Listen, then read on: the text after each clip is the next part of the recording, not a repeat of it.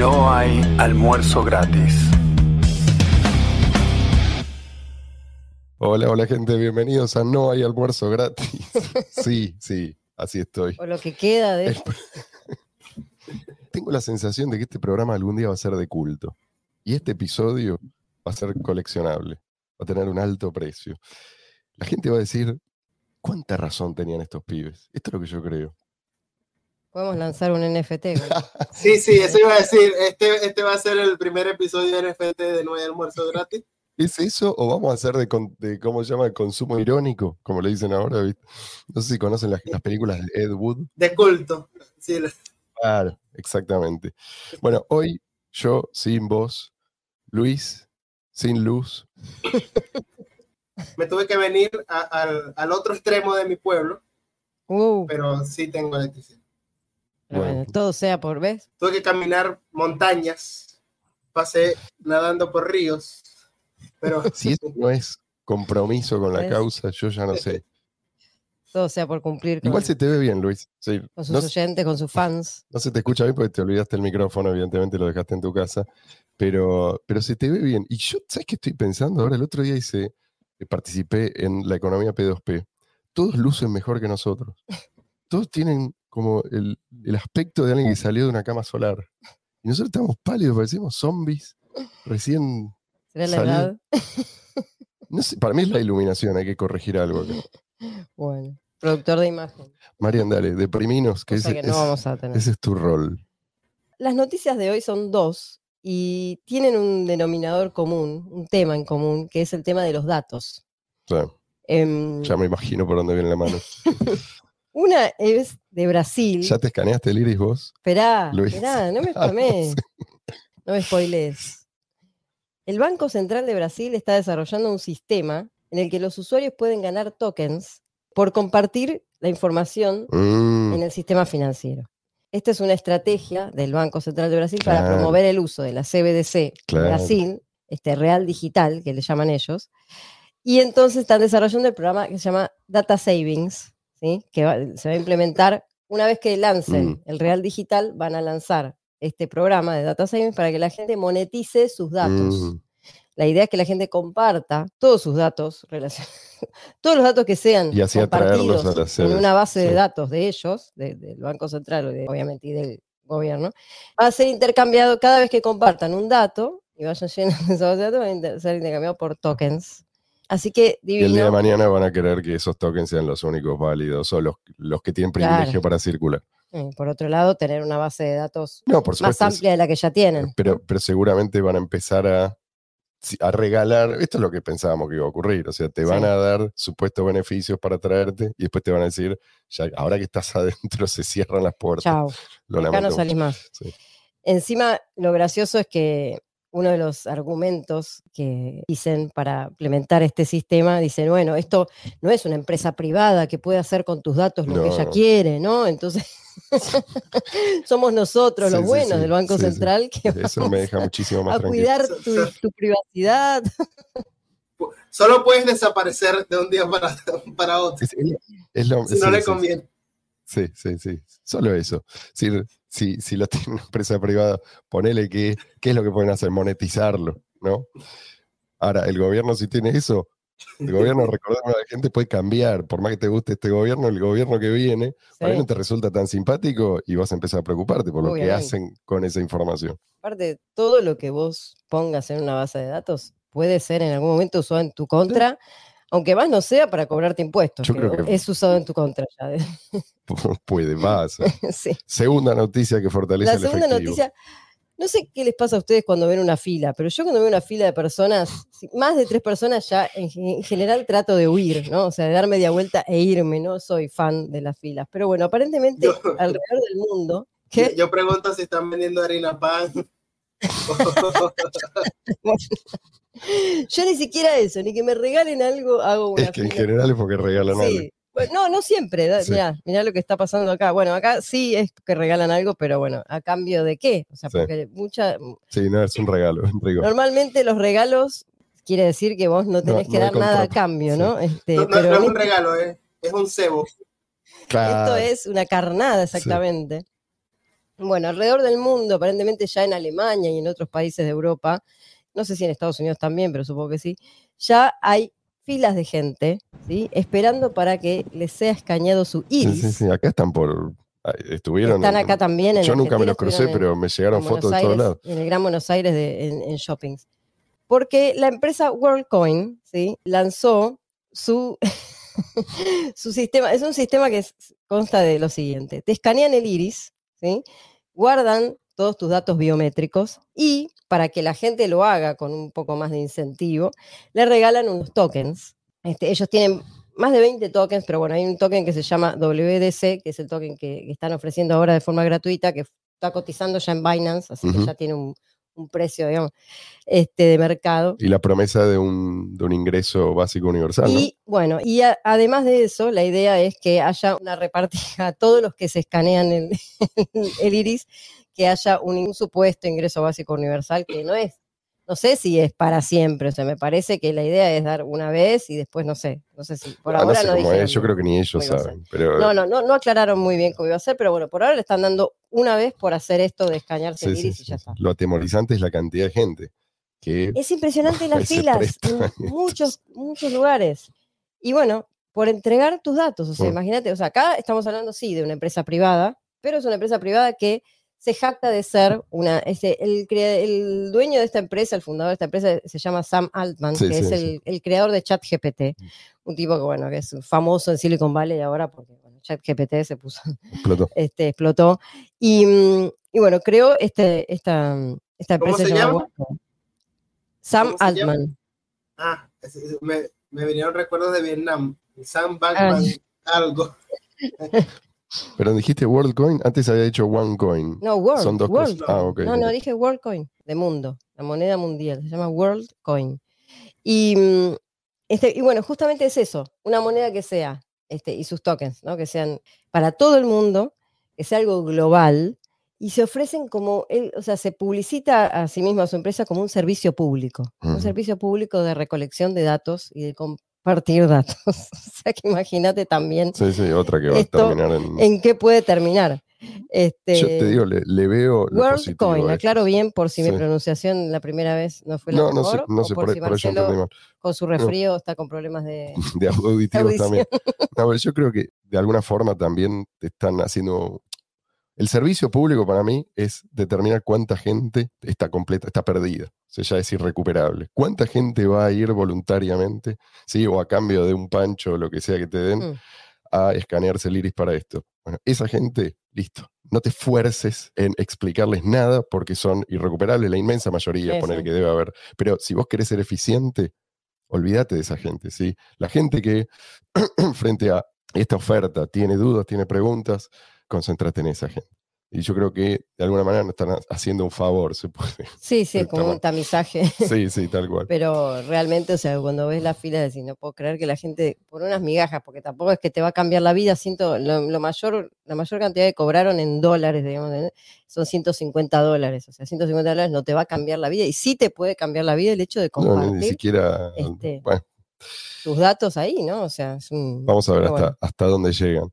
Eh, si quieren escuchar eh, a un episodio que dedicamos más de uno al tema del UBI, del ingreso básico universal, búsquenlo, ¿sí? ingreso básico, básico universal o, o VI latina, y lo van a encontrar. Hay por lo menos dos episodios dedicados a eso. Y algunos, algunos clips también que hicimos.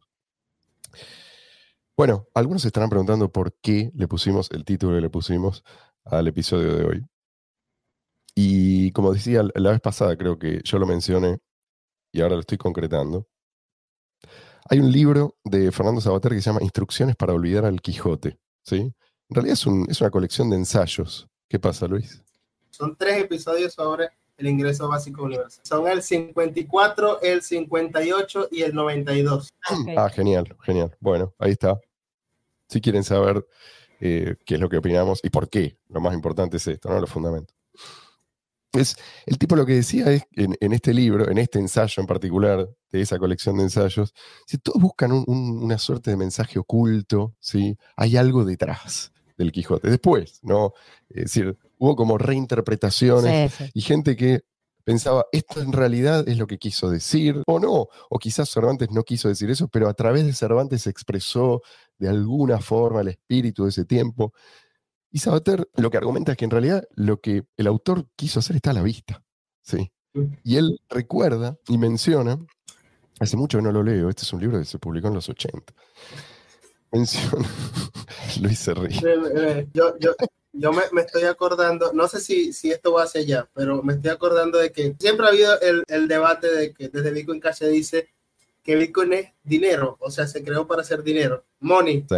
Entonces Sí. recuerdo que en algún momento se estaban haciendo acrobacias mentales diciendo que no era money de- del inglés money, sino una palabra francesa que Sí. significa reserva de valor. O sea, ¿Qué Algo significa lo que quiero? Sí, Sí, sí, sí, sí, sí. exactamente.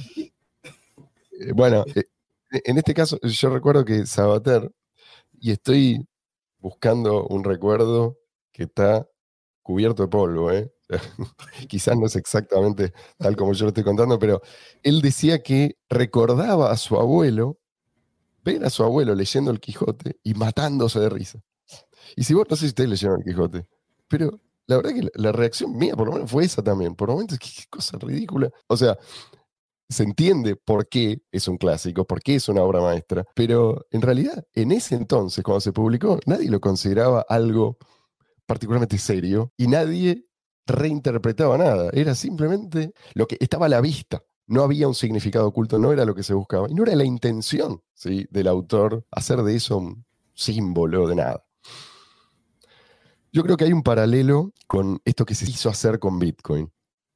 O sea, nos quieren distraer con toda clase de interpretaciones que nos alejan precisamente de la intención original del creador de Bitcoin. Por eso Luis iba bien encaminado. Y una de las tácticas es esto de centrarse en una de las partes del sistema. No es la única táctica, pero olvidar la función, olvidar el propósito Mm. del sistema y quedarse con una parte. Por ejemplo, esto de la blockchain. En algún momento Ah, se empezó sí. a hablar de la blockchain para esto, la blockchain para otro. Lo importante es la blockchain. Olvidemos todo lo demás porque acá la innovación es la blockchain. Y en realidad clave. no, no lo es. O sea, la blockchain no sirve para nada si no está al servicio de algo más. ¿sí? En este caso, del efectivo electrónico P2P.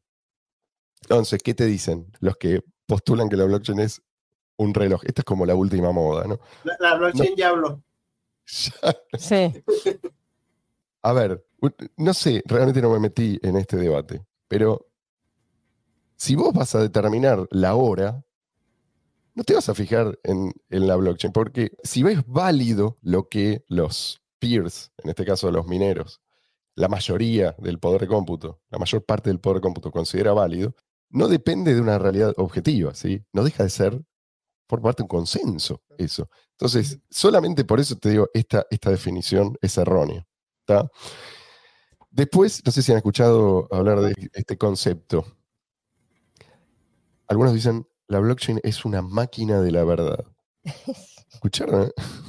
¿Alguna vez? Siempre esa necesidad, ¿no? De claro. encontrar un- una especie de oráculo. de Sí, algo sí, que te va más allá. una O sea, bola de el cristal. título te está diciendo algo, el primer párrafo te está diciendo, el primer párrafo, o sea, el que define todo, está diciendo algo, y no, no, no, no, vamos más allá. Esto no puede ser tan simple. Sí, así tiene sus aspectos complejos, pero la definición no es complicada. No, es una máquina de la verdad. Y otra vez, si algo es verdad o no, no depende, no puede depender de ciertos incentivos en juego. Justamente, a veces es al revés, vos tenés que sustraerte de esos incentivos para encontrar la verdad. Es decir, la verdad no puede depender de lo que me conviene o le conviene a alguien en determinado momento. Entonces, me conviene esto, por lo tanto es verdad, esto es- no, no es válido. relativismo. O sea, es cierto, sí es cierto que si vos respetás los incentivos en juego, que cosa que en general no hacen los que postulan esta definición, eso te permite ap- aproximarte a una realidad objetiva. Pero aún así, eso no convierte a la cadena de bloques en una máquina de la verdad, como le dicen. La- la- lo más parecido a una máquina de la verdad que nosotros conocemos es el método científico, que además tiene un marco filosófico, yo diría, ineludible, pero bueno, esto es tema para, para otro episodio, no, no es el tema de... Pero bueno, a ver, si los nodos mineros hablaran, ¿qué es lo que dirían? En rigor, ¿no? Dirían, esta información, puntualmente esta información, es lo que hemos consensuado como válido en este momento para esta red y es, improbable que alguien pueda hacer trampa. ¿Por qué? Porque es caro, ¿sí? Y porque es difícil corromper este sistema. Eso es todo. Entonces, esto de decir que una máquina de la verdad parece que es una más que una exageración, ¿sí? Es un error. Y otra vez, es una desviación, es una distracción. ¿Qué otra cosa nos han dicho? Que es un instrumento para controlar a los gobiernos, a los gobiernos corruptos. ¿no? O sea, como tenemos la blockchain, ya está, no tenemos que preocuparnos por la Se corrupción. terminó la corrupción. Claro, la pregunta es por qué lo van a adoptar. Esto es lo que mucha gente de BSB dice, no, bueno, ya está, se acabó la corrupción gracias a Craig Wright. Digo, es, es una ingenuidad. Ellos creen que el problema de la corrupción se resuelve dentro del mismo sistema. O sea, hay que tirarle nuevas tecnologías sí. al mismo sistema, pero es al revés. Si vos a- dentro de ese sistema arrojás nuevas tecnologías, Peor, te- exacto, la usan en tu contra. obvio. La innovación facilita la corrupción, no la combate. Dentro del sistema hay miles de ejemplos, no vamos a entrar en detalles. Vamos a continuar con otra que también viene de ese frente. Dicen, es una nueva forma de almacenar todo el contenido de Internet. ¿sí? Es como que Internet va a estar en la blockchain. Todo tiene que estar en la blockchain. Sí, sí. Cosa que no es posible, pero aún si fuera posible, el problema que vos tenés no es solo el almacenamiento, después vos tenés que recuperar esa información cuando la necesitas. Esto es lo que resuelve Internet, no es solamente un tacho de información. Pero bueno, no importa. Esto para cerrar un poco con el tema de la, blockchain. Otra de las tácticas, directamente ya redefinir todo y confiar en que la gente no va, no va a ir a verificar que en gran medida funcionó. ¿sí? Ujú. No lograron su objetivo último, que es distraer a todo el mundo, ¿sí? que la gente crea que Bitcoin es lo que ellos dicen que es, ¿sí? o los que capturaron el proyecto, por lo menos BTC, no lo lograron. Pero bueno, la gente que llega y no verifica, no investiga, por ahí se traga esto.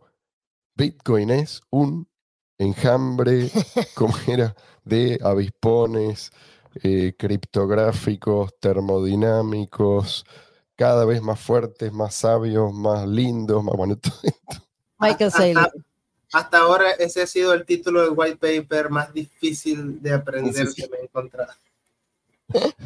Pero es, yo creo que ese es justamente el propósito. Decir un montón de cosas es como un cross a la mandíbula, te deja confundido. ¿Qué Sí, quiso sí. decir? Y si vos no entendés, si vos sos lo suficientemente retrasado, por ahí pensás que el tipo está diciendo algo que o vos no estás en condiciones, sí. claro, no, no lo puedes captar porque no te da. En realidad no te da para captar que no hay nada detrás. Pero bueno, si vos sos esta clase de persona, por ahí vas a terminar incluso repitiéndolo, aun si no entendés lo que estás diciendo, que es lo que mucha gente hace. ¿Qué otra cosa nos han dicho? Que es oro digital. ¿Mm? Esa es la, la que más clase. pegó. Sí. Sí. Es una de las que más pegó. Porque... Que esto es, nosotros ya explicamos por qué esto es poner el carro delante del caballo. Sí, Yo- sí. Se, se fue de las manos. Comenzó como una, una pequeña analogía y, y terminó Claro. convirtiéndose en la, la definición de, de un sistema O sea, que no, no, no significa. Llegamos al punto en que el oro, el oro 1.0 termina siendo mejor que el 2.0. Pero, a ver, pensemos, hoy hay mucha gente que compra oro, ¿no? Si vos le preguntas por qué compra oro, por qué el oro tiene valor, mejor dicho, lo que te van a decir es, la inmensa mayoría, no te van a dar una respuesta muy precisa o muy convincente. Te van a decir que esta es mi experiencia por lo menos, en realidad hay un consenso, ¿sí? Y es por consenso que se eligió el oro y no algún otro elemento.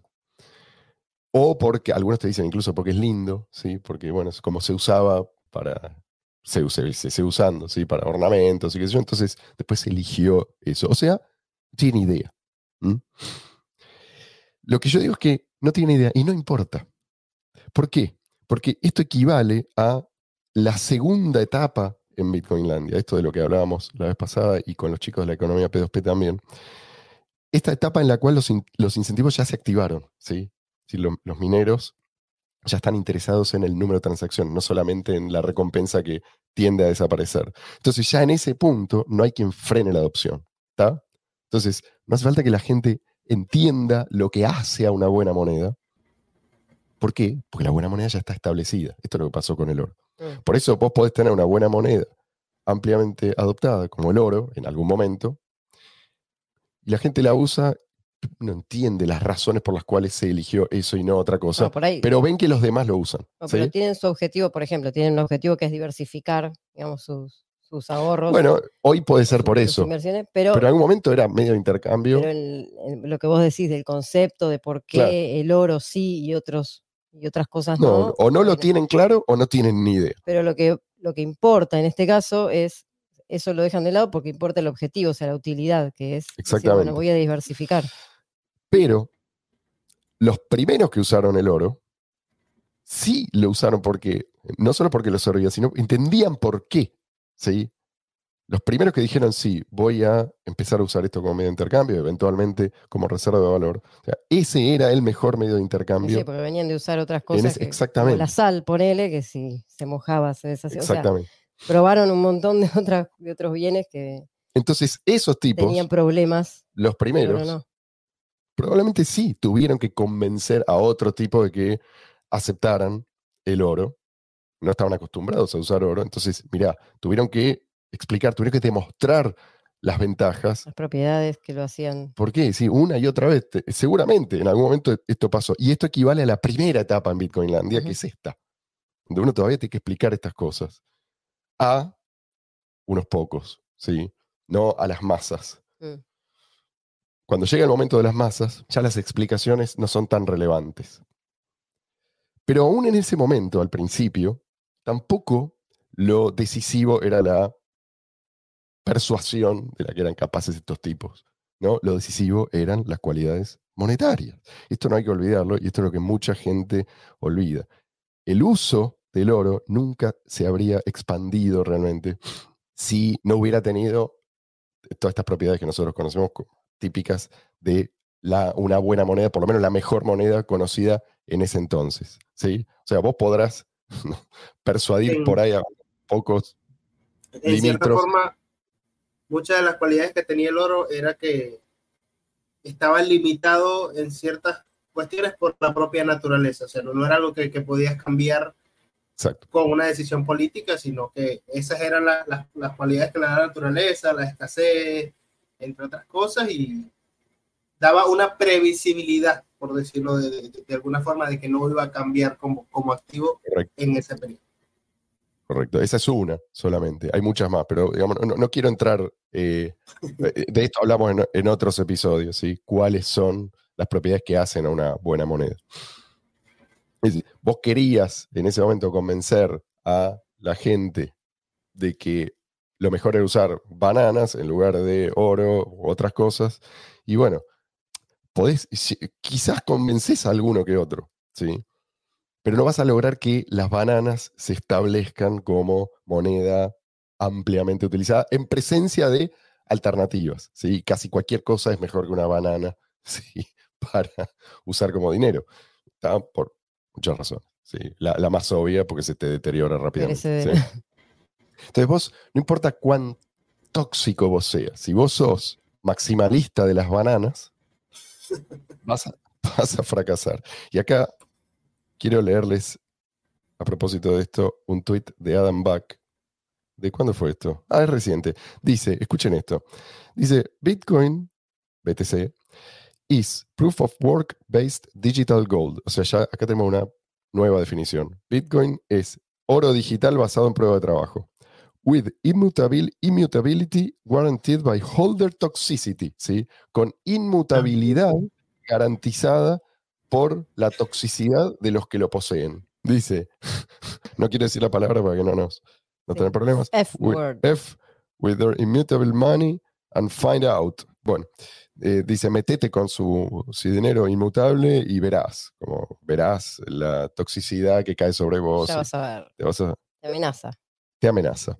Y yo sé que Me gusta que por lo menos él sigue con el tema de la prueba de trabajo, porque hubo propuesta de pasar. No, bueno, a ver, eso. A ver, Digo, pero no por es lo que- menos sí, eso es lo que dice, pero si vos te fijas a dónde conduce esto, a todo lo contrario. Pero bueno, él, en este caso, está un poco estaba bromeando, pero en realidad bromea porque es lo único que puede hacer. Si vos le preguntás de qué depende la inmutabilidad, ¿sí? Y, y además qué aspectos son inmutables, no tiene respuesta. Esto es lo que, lo que hemos visto en cada uno de estos debates. Y ya hablamos de, de este tema varias veces, o sea, m- menos inmutable que... Exactamente, porque que si es realmente inmutable, ¿por qué hicieron esos cambios tan radicales? Bueno, el otro día explicábamos por qué las nuevas tecnologías, no importa qué nueva tecnología vos le tires, no vas a poder resolver el, el problema fundamental de Bitcoin BTC. ¿sí? Y comparábamos el- esa, esa promesa de solución en el futuro con la promesa de los planificadores comunistas. ¿no? O quizás con la de cualquiera que, que cree que las leyes económicas pueden ser derogadas o que son opcionales, ¿no? Después de eso, creo que fue al día siguiente, vi una entrevista que le hizo el de, de Bitcoin Cash Podcast a un tipo muy inteligente, Jeremy. sí, Jeremy, a un, a un tipo que es el, no me acuerdo el nombre, pero es el desarrollador principal de Stack Wallet, que es, un- es una billetera más orientada a la privacidad. Parece que está buena, está interesado en BCH por el tema de Cash Fusion, que protege la privacidad de los usuarios. Y el tipo dijo algo que me llamó la atención. Dijo, yo no tomo partido. ¿Mm? A mí me parece bien que se haga, que se hagan distintos experimentos. Y obviamente yo no, no es que me opongo a que se hagan experimentos. Lo que digo es que no conviene, mejor- digámoslo así, hacer un experimento si vos partís de una teoría contradictoria. ¿sí? Que esto es, esta es la razón por la cual el comunismo nunca debería haberse experimentado, ¿sí? No solamente no estamos diciendo, no, mirá los fracasos en el pasado, no lo hagas más. No, estamos diciéndote por qué fracasa, no lo hagas, ni empieces. Bueno, esto es lo mismo. Pero quiero decir algo más al respecto, porque la vez pasada Luis empleó un argumento que creo que es, es válido y, fue, fue contundente. No quiero restarte nada, Luis, pero creo que no es el argumento más poderoso. Después me quedé pensando, y vos apelaste al argumento de Hayek, ¿sí? Esta idea de que en realidad el conocimiento está disperso y eh, nadie, ningún planificador puede reemplazar de alguna manera, no importa la tecnología que tenga. Pero hay mucha gente que dice, bueno, porque vos no sabés lo que se viene y no sabés el poder de procesamiento que vamos a tener, sí, eventualmente vamos a poder eh, lograr lo que nos proponemos por medio de la planificación central, ¿no? Entonces, esto es lo que decía Luis. De alguna manera, la información que necesita el planificador es, es imposible de, de captar. Pero creo que el mejor argumento es el de Mises. Es, es la clase de cosas, no sé si a ustedes les pasa, a veces el mejor argumento es el más simple, es como, esto, esto, se llama elegancia, ¿no? En un argumento o en lo que sea, en una fórmula. Vos te das cuenta de que lo tenías. Acá era, era tan obvio que no lo veías. Bueno, esto es lo que plantea Mises. Es así de simple. Dice, sin propiedad privada y sin, sin precios, o sea, si- sin un mercado que canalice los precios, vos no podés calcular si ganás o perdés. Vos no, no podés saber qué recurso, por ejemplo, usar para tu propósito, para producir tal cosa. No podés saber ni siquiera qué te conviene producir. No podés saber cómo, y no, no podés saber tampoco cómo te conviene hacerlo llegar al consumidor o al intermediario, ¿no? Por ejemplo, ¿por qué no hacer los, los caños, las, las cañerías de oro macizo? Eso es algo que vos, si vos decís, "Ah, es obvio, es porque tenés acceso a información que se generó en otro mercado. Claro. Pero si vos no tuvieras acceso a esa información, podrías decir, eh, sí, esto tiene sentido. Cuando el resultado de eso va a ser escasez. De eso, digo, de esa decisión, pero además extendida por los millones de personas que están tomando decisiones constantemente, escasez crónica, ¿sí? Y si, si vos insistís, hambre, miseria generalizada, el despilfarro de recursos no, no es gratuito y en este caso va a ser la norma. En definitiva, lo que dice Mises es, vos no podés saber si tus actos están, económicamente justificados. Mm. ¿sí? Simplemente no lo podés saber. Una vez que entendiste esto, te das cuenta que no importa, podés tener pro- poder de procesamiento infinito, no te va a servir para nada porque no tenés la información relevante que procesar. Necesitas saber a quién le pertenece cada cosa y necesitas que esa persona le ponga un precio. ¿sí? si es que lo que sea está a la venta. Si vos no tenés eso, nunca vas a tener una economía funcional. Ni siquiera, y esto es lo que dice Mises, en realidad, no, no se, ni siquiera se puede llamar economía. De la importancia, estamos hablando de precios, ¿qué es lo que transmite el precio? La moneda. Entonces la moneda, cuanto más difícil de corromper, mejor. Esto es lo que entendimos cuando llegó eh, Satoshi con la propuesta de Bitcoin. Los que leyeron el white paper dijeron, che, esto, esto puede ser que eh, termine convirtiéndose en una moneda incorruptible. ¿Qué es lo que cambia? Nada menos que, fíjate cuál es el paradigma al que estamos habituados. Moneda estatal que se va deteriorando hasta que colapsa. Cualquier economía compleja necesita alguna moneda, aunque no sea la mejor, ¿sí? Y eventualmente desaparece esa moneda y después es reemplazada por otra moneda estatal, ¿sí? O sea, una moneda que tan mala como la otra, o si es buena, lo es por un tiempo y después el ciclo recomienza. Entonces, sí, la moneda ideada por Satoshi, subrayemos esto, es una moneda, ¿sí? No es otra cosa, ¿sí? Sí, vos, sí, si vos investigas, hay un montón de otras partes móviles, pero el objetivo es este, ¿sí? que esto sea una moneda. Sí, la moneda ideada por Satoshi Nakamoto puede llegar a ser el día de mañana una reserva de valor ampliamente dotada. Pero primero tiene que ser moneda, ¿sí? Primero tiene que ser moneda. Sí, puede llegar a ser dinero programable para el mundo entero, bla, bla, bla, pero primero tiene que ser dinero. Y si queremos que Bitcoin sea dinero, Bitcoin Cash, o sea, el único que lleva la antorcha de Satoshi Nakamoto, tenemos que usarlo como tal, tenemos que tratarlo como dinero, no como un activo especulativo, o por lo menos no solamente como un activo especulativo más. Ustedes me dirán, pero Marcelo, esto es muy difícil. Marcelo, esto es muy difícil. a ver, Luis, no te escuché a vos. Pero Marcelo, esto es muy difícil, che. Le creí, ¿eh? Le creí. Bien porteño.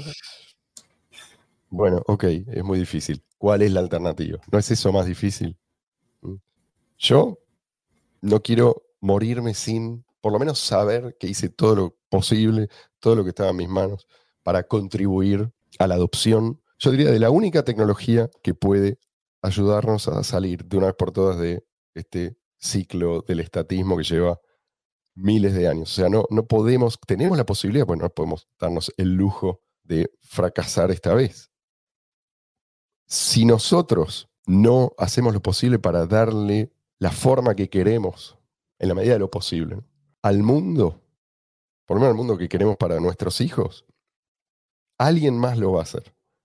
Esto creo que es una, lección que hay que aprender, lamentablemente. Es así. y, esos no van a guiarse necesariamente por, por tus valores. Entonces, más vale, movete vos. Ellos no dejan de moverse. Y si son ellos los únicos que se mueven, después no te quejes. Chicos, voy a cerrar acá, salvo que ustedes tengan algo de suma importancia que decir. Luis está Ah, no, pensé que, pensé que se había quedado. Luis me parece que tenía algo que decir, pero no es de suma importancia. Lo, lo intimide con esa consigna. Sí, decís así, viste, también hay que venir con algo. Bueno, entonces. Como una...